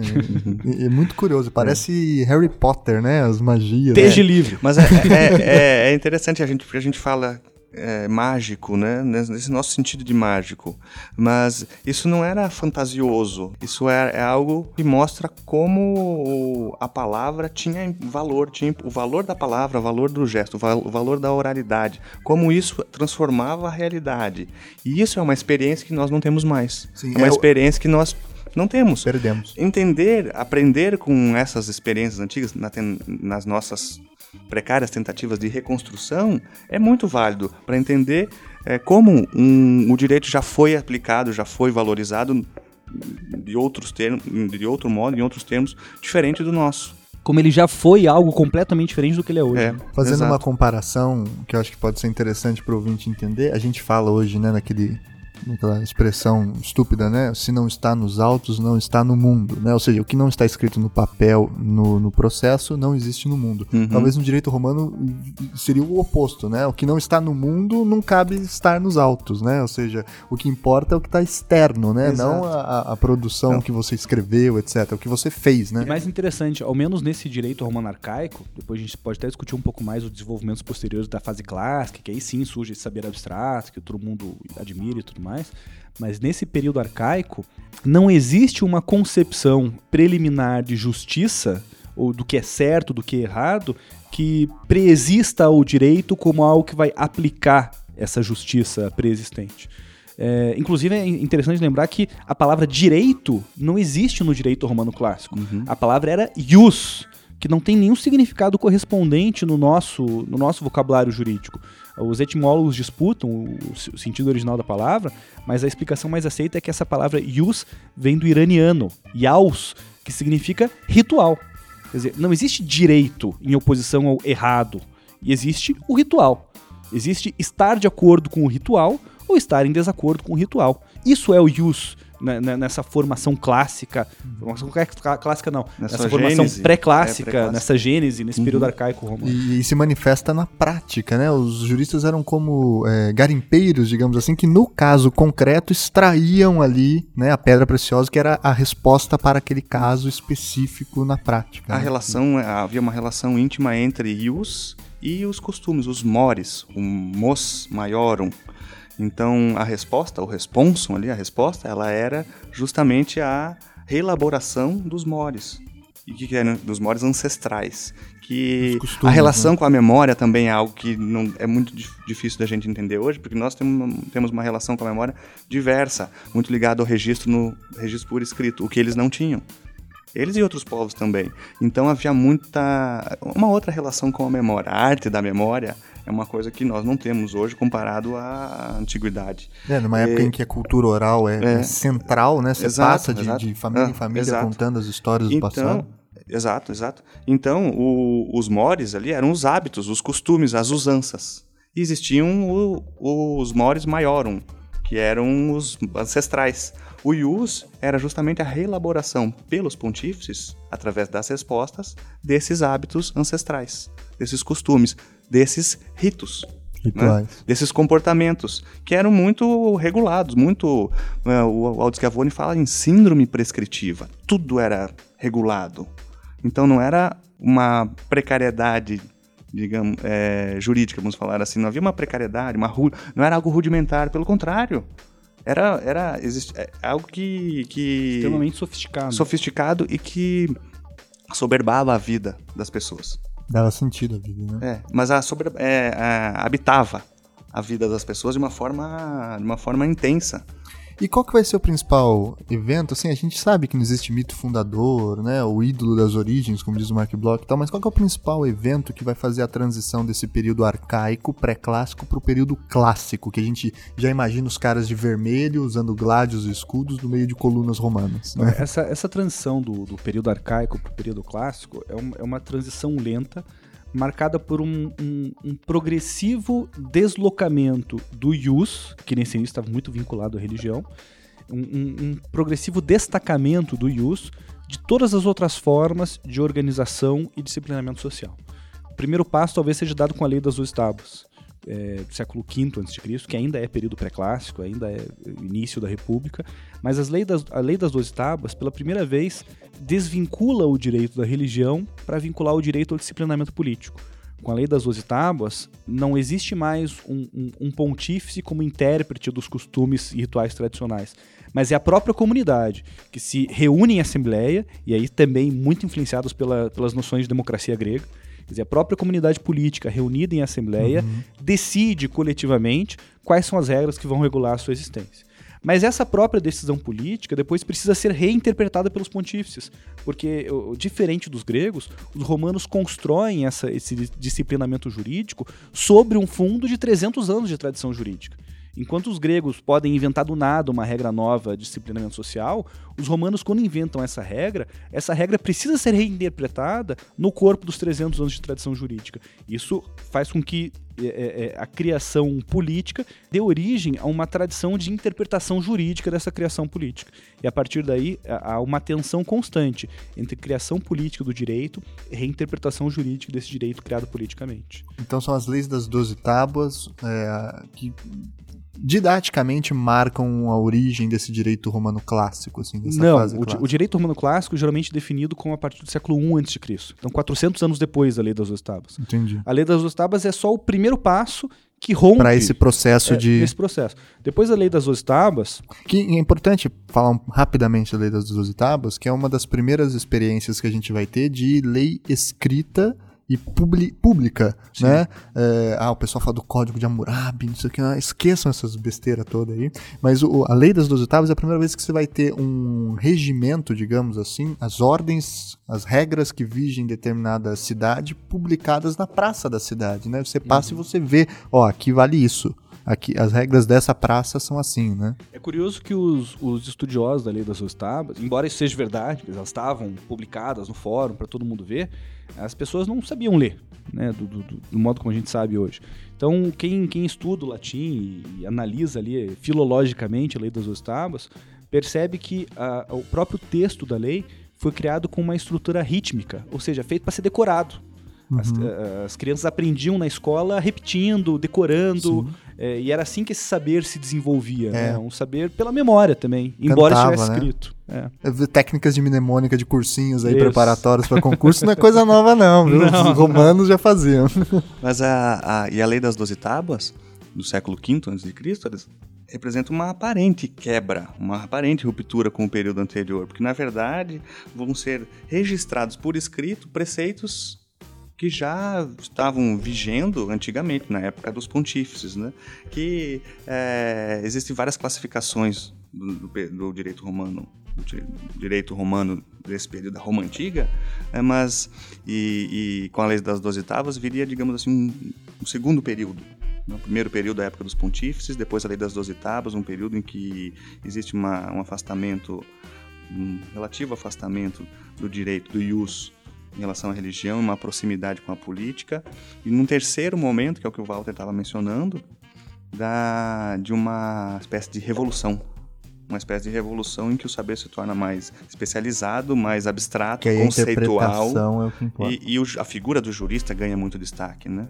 E daí um quarto um período de ocaso. Mas o, um passo atrás, antes dessa revolução científica, que é a formação do direito pretoriano conforme Roma começa a se expandir. Porque, vejam, até agora, tudo que a gente está falando, a gente está falando de uma cidadezinha no interior da Península Itálica, longe, na periferia geopolítica do mundo antigo. Quer dizer, uma cidadezinha completamente irrelevante. A gente pensa em Roma hoje, a gente lembra do Júlio César, daqueles filmes Ben-Hur, né, Espartacus, aquela coisa bonita. Mas Roma, Gladiador. até, sei lá, por 500 anos na história de Roma, era uma cidadezinha irrelevante no meio do mato. Era isso que era Roma. E essa cidadezinha irrelevante no meio do mato, aos poucos começa a crescer, começa a fazer alianças, começa a formar federações, começa a conquistar territórios e começa a ter que se relacionar com povos estrangeiros. Só que esses povos estrangeiros não têm o direito de usar o ius, porque o ius é civile, o ius é da cidade de Roma. E um povo estrangeiro que não pertence à cidade de Roma não compartilha das mesmas tradições e não tem direito a empregar os mesmos rituais romanos. Só que eu me relaciono com esses caras, eu faço comércio com eles, eu faço acordo com eles, e eu preciso de alguma forma regular essas relações novas que eu estabeleço entre eles. Os pretores, um, um, uma espécie de magistrado na, na, República Romana, os magistrados que eram responsáveis por julgar casos concretos, aos poucos vão dando soluções particulares, casuístas, para os problemas que aparecem nas relações entre os romanos e esses estrangeiros. E essas soluções jurídicas particulares e casuístas acabam sendo repetidas com o passar do tempo, acabam sendo incorporadas a editos criados por esses pretores, que vão dizer: olha, esse ano eu vou julgar assim, viu? Tiver um caso parecido com aquele que teve no ano passado, eu vou julgar assim, já aviso vocês. E a partir daí vai se construindo uma outra tradição jurídica, e isso que é interessante em paralelo à tradição jurídica do ius romano tradicional. Não é uma evolução, não é uma complementação, é outro sistema. A gente tem dois sistemas jurídicos paralelos nesse momento. O sistema do direito pretoriano, que eles chamam de ius honorarium, e o sistema do ius civile, construído pela tradição jurídica dos pontífices da interpretação da lei dos estados. E depois, é, com as trans transformações sociais e políticas sofridas pela civilização romana na passagem do século 2 a.C. até o século I eh, depois de Cristo, quer dizer, naquele período de crise da República e formação do Império propriamente dito, aí que ocorre uma fusão dessas duas tradições jurídicas na construção de um saber abstrato científico, e aí sim com uma influência muito forte da filosofia grega, que é a partir daí, século 2, 3, que começa a ver essa helenização do Império Romano. O piano, se o pessoal vai estar escrevendo. Não, o piano 3 depois de Cristo, né? Tô falando 3 antes de Cristo ah, ainda. Tá. A partir do século 2, 3 antes de Cristo, que quando os romanos conquistam o, o, o Oriente, e aí passa a ver essa helenização do saber é, jurídico romano, Um jurista como o Quinto Múcio Cévola, uhum. por exemplo, que incorpora. Gostei do nome, repete, repete. Quinto Múcio Cévola. Nossa. Se você gostou do nome, você vai gostar mais ainda do motivo pelo qual ele tem esse nome. É. Quinto Múcio Cévola, mas essa, essa família dos Cévola, Scévola, são descendentes de um Cévola, da, da, da lendário romano, da, da, tradição antiga. Cévola, é, esse sujeito era um soldado, e ele, quando os etruscos invadiram Roma, os, o, cercaram Roma, né? Bloquearam comida, bloquearam comércio com os romanos, e os romanos começaram a passar fome. Isso no, no, período arcaico, ali na, na, formação da civilização romana, no início da República. E daí os jovens de Roma se reúnem e fazem um juramento. Todos eles comprometem a própria vida a matar o rei dos etruscos. E o, o Cévola, esse Cévola, é um dos primeiros é, soldados. Ele invade o, o acampamento etrusco, disfarçado, vestido de etrusco Olha que tem uma confusão ali no canto, um monte de gente aglomerada em volta de um sujeito, e esse sujeito está pagando as pessoas. Ele pensa, puxa, é o rei pagando seus soldados. E vai lá, se mete na aglomeração, puxa um punhal e mata esse sujeito. Só que não era o rei, era o contador do rei. O rei descobre isso, prende ele e diz para ele confessar que que, que ele estava fazendo lá, que ele ia ser condenado à morte. Esse sujeito fala que ele empenhou a própria vida em matar o rei dos etruscos e assim como ele, é, outros 300 jovens romanos fizeram a si mesmo juramento. E que ele não podia se sentir seguro em nenhum lugar, nem no acampamento, nem quando ele estivesse dormindo, nem no café da manhã, porque a todo momento ia ter um romano atrás dele para matar ele. E para provar como ele era corajoso e para punir a mão dele, que tinha matado a pessoa errada, ele pega a mão direita, que tinha segurado o punhal, e põe no fogo. E segura a mão no fogo até ela torrar completamente. O rei etrusco fica impressionado com aquele gesto de coragem, liberta esse sujeito e vai embora, deixa Roma em paz.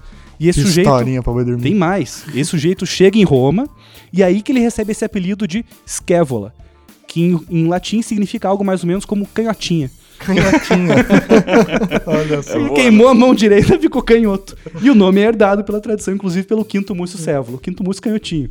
Quinto múcio canhotinho. e esse quinto múcio canhotinho, ele incorpora o método diarético, lá desenvolvido pelo Platão, pelo Aristóteles, aquela divisão entre gêneros e espécies, e começa a organizar essa tradição jurisprudencial romana, tanto do ius civile quanto do ius honorário, em gêneros e espécies. Ou seja, ele que é um dos principais responsáveis por começar a dar alguma sistematização ao saber jurídico, o que depende também muito fortemente da incorporação da escrita ao saber jurídico. Porque a gente tem até então 600 anos de história do direito sem escritura.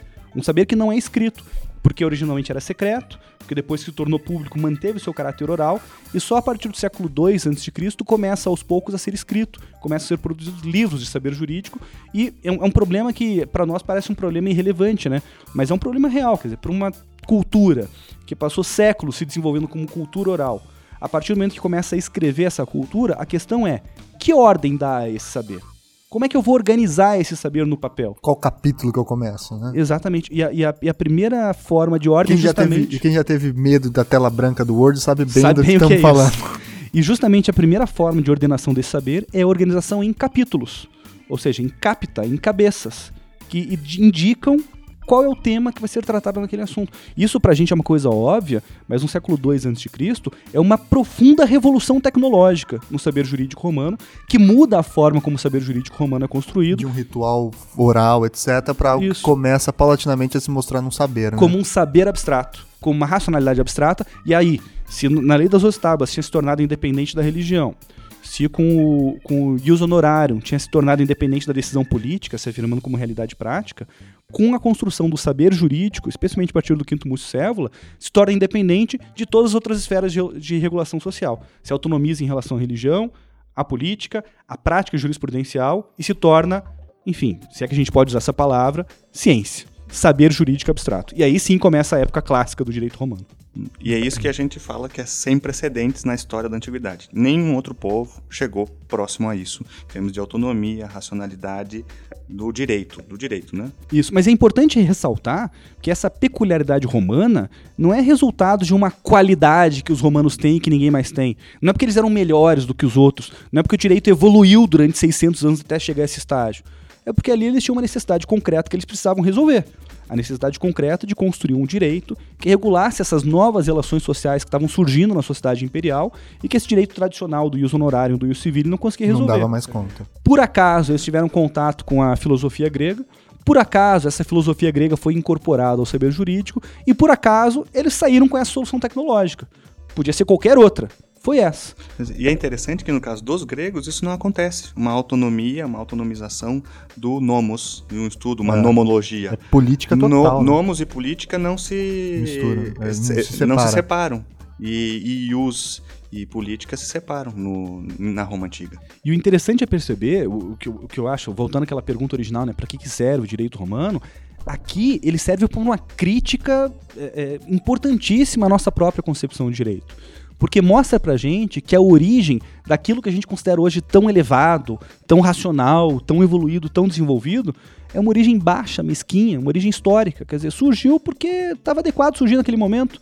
Não quer dizer que seja melhor, mas Não é nem um pouco pura, porque tem influência é, grega, tem influência, certamente tem influência da, do, dos costumes que foram observados na, nas fronteiras do Império, uhum. né? A própria palavra supõe que pode ter vindo da atual sim, região do Irã. Né? É Nietzscheano uhum. e é Foucaultiano, né? Sim. A crítica da origem, quer sim. dizer, não tem origem, não origem. é pô, qual, qual, é o ponto brilhante, culminante que as coisas nasceram. Não tem ponto brilhante, culminante Essa que as coisas nasceram. Essa é uma pergunta burra, no fim é, das contas. Pois né? é. Mas é uma pergunta as coisas burra. não nascem assim. Né? Eu, eu, gosto de fazer uma, uma, brincadeira em sala de aula com os alunos. Eu geralmente pego um aluno e peço, ah, qual é o nome do seu pai e da sua mãe? Eles me dizem lá, fulano Beltrano. E dos seus avós? Eles me dizem. Dos seus bisavós? Eles me dizem. Dos seus tataravós? Eles me dizem. Eu vou construindo a árvore genealógica da família. Quando chega lá uns 5, 6 níveis de árvore genealógica, eu pergunto: e agora? Qual é a origem da sua família? Não tem. Como é que você vai identificar ali o ponto de origem da sua família? Você pode até ter um sobrenome só. Mas olha quanta gente teve que se misturar para surgir aquilo que você é hoje em dia, para nascer a sua família, né? E a história funciona da mesma forma, e essa análise histórica do direito romano funciona da mesma forma. E nos serve para a gente deixar de ter esse orgulho besta de um direito universal, científico, racional. Isso é só uma solução histórica concreta para um problema particular, não é nada além disso. E um problema também, em, em boa parte da história romana, desse período que você está mencionando, um problema de multiculturalidade. Exato. Né? Isso é interessante também perceber. Então, eles também tiveram que lidar com situações de alteridade, situações problemáticas. A figura do pretor é, é emblemática nesse ponto. O resultado é esse direito romano sofisticado, é, conceitual, racional, influenciado pela filosofia grega, mas para uma resposta concreta, prática. Sim. É, acho que um exemplo muito legal é gente, muitos falam civilistas, né? Falam lá, ah, não, porque obrigação está lá desde o direito romano, né? Você já vê lá porque tinha lá a tal da obligatio, né? Uhum. Só que a obligatio é, é, é ligar a alguém, né? Ligar algo a alguém. E era uma forma de cobrança que se tinha na Roma antiga, que é curiosíssima, né? Se alguém devia para você e não podia pagar, como que você fazia? Você literalmente pegava uma corda, amarrava os dois braços, as duas mãos da pessoa, o corpo dela, o tronco dela e prendia no seu cinto e saía desfilando com a pessoa pela cidade e chamando as, o público para xingá-la, para jogar fruta podre nela, para atacar ela, para humilhá-la. Então, obrigação naquele sentido era você pode fazer, ah, não, até lembra, porque tem uma, é uma relação e tal, só que não tem nada a ver com o que a gente não. imagina hoje, né? É uma manifestação muito mais concreta, uma manifestação muito mais de autotutela, digamos assim, né? De força, do que um, algo, enfim, como um direito vindo do Estado, através de uma lei ou coisa do tipo, né? Uhum. E se esse saber jurídico nasce e se desenvolve por uma série de razões históricas particulares, ele também morre por uma série de razões históricas particulares. Ele não dura dois mil anos, ele morre dentro do próprio Império Romano. É, porque, veja, esse, esse, essa ideia de um saber jurídico específico é, voltado à regulação da vida social é uma ideia que favorece um grupo social muito particular. O grupo social dos aristocratas, dos oligarcas, que tinham conhecimento desse saber jurídico. Assim que se forma o império, começa a haver uma intensa disputa entre o imperador, Otávio Augusto, o primeiro deles, e esses juristas oligarcas da aristocracia tradicional em torno de quem controla o direito afinal. E essa disputa vai durar aí mais uns dois séculos, até que por fim o imperador ganha a briga. E quando o imperador ganha a briga, a ciência do direito passa a não valer mais nada ou só vale graças à autoridade do imperador, que concede a alguns juristas da sua confiança aquele ius respondendi ex autoritate principis, ou seja, o direito. De... Meu. Gostou? Deus. Curtiu o latim? Curtiu o latim? Põe num rodapé aí no podcast. o direito de responder com a autoridade do príncipe. Quer dizer, o, o, a autoridade dos juristas, que anteriormente decorria da sua posição social como aristocratas, do, do seu saber específico como juristas, passa a decorrer da autoridade política.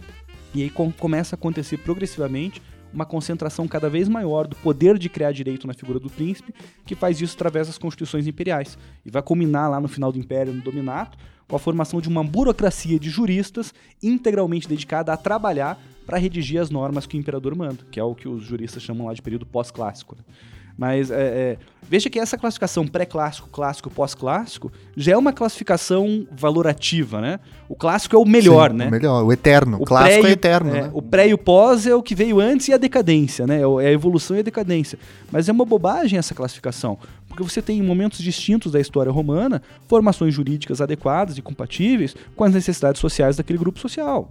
É só isso, né? E em seguida vai surgir então a tradição romanística, né? O romanista que vai justamente resgatar e mitificar essa, essa ideia. E né? procurando sempre ressignificar essa ideia, né? Sempre alterando o sentido desse. E essa, essa classificação, pré-clássico, clássico e pós-clássico, é uma classificação recente, moderna, que interessava aqueles que queriam resgatar justamente essa imagem. e Do esse, Savigny da vida, né? Exatamente. Uhum. Do Savigny, a ciência do direito e os seus, os seus feitores, os seus consultores, os seus, direito romano os atual. seus, os seus juristas, exatamente. Porque era uma tentativa de resgatar sob outras vestes, claro, né, mas uma ideia de jurisprudência, de ciência do direito feita por juristas com a autoridade do jurista E e, não não, do do Estado. imperador, Do né? imperador, no caso, no caso da Roma Antiga, do imperador, do príncipe. né?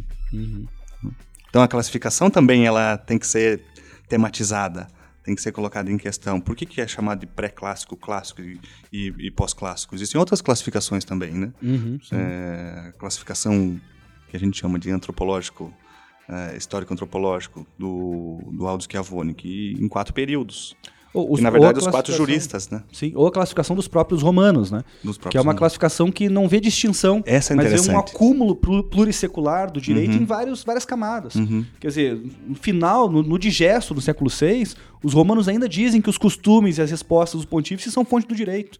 Quer dizer, para eles não havia essa distinção, para eles o- o- havia uma, uma continuidade de relação entre as várias fontes do direito que iam se acumulando umas sobre as outras de modo a formar essa tradição. Uhum. Então é, é sempre complicado usar essa, esse tipo de, de classificação para encontrar algo como uma essência do direito romano, ou como quatro essências, ou como seja lá quantas Uhum, essências uhum. forem, porque o que a gente tem são formações jurídicas compatíveis com as necessidades sociais da época. Porque o direito não é matemática, o direito é realidade social.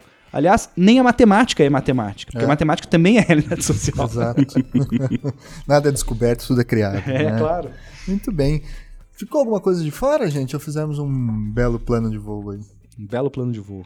Muito bem. Tá Dá pra ótimo. cair o avião já. Dá pra cair?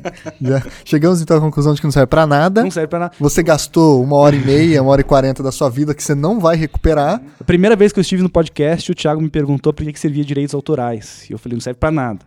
Agora ele perguntou por que era direito romano. Falei, não serve pra nada. Vamos redescobrir a, A tua próxima- fraude logo, logo. Próxima convite, você pode saber, eu vou responder a mesma coisa. Não serve pra nada, também seja lá o que for. Muito Eu quero ver o que, que os alunos dele vão falar. É. Depois de escutar Não, esse eles já podcast. sabem, eles já sabem. Muito bem, então vamos passar para a parte de dicas, sugestões, etc, para quem queira estudar um pouco mais de história de Roma ou direito romano ou, enfim, da tradição romanista, querer, enfim, tá a fim de refletir mais sobre isso. O que, que vocês sugerem aí de livro, documentário, filme, enfim, algo que seja interessante para os nossos Ah, ouvintes? tem um monte de história de Roma, tem um monte de coisa legal, né? Tem o tem o Polvênio, o Pão e o Circo, que foi traduzido para português agora no passado, uma tradução legal. Meia boca a tradução, mas, mas o livro é bom. É, o, qualquer coisa do Polvênio é bom, Uhum. dá, pra, dá pra estudar. É, tem, Tem, um Império Greco-Romano do Polvênio, é muito Império bom. Greco-Romano. Muito bom. Sem notas de rodapé, tem que baixar da internet, mas mesmo assim vale a pena. Tem a, a história da vida privada. Ah, sim, também. o primeiro volume da história Muito da vida bom. privada. Tem uma, uma edição recente, eu acho que saiu esse ano, do Perry Anderson, sobre a, a transição do, do modo de produção antigo para o modo de produção feudal. Uhum.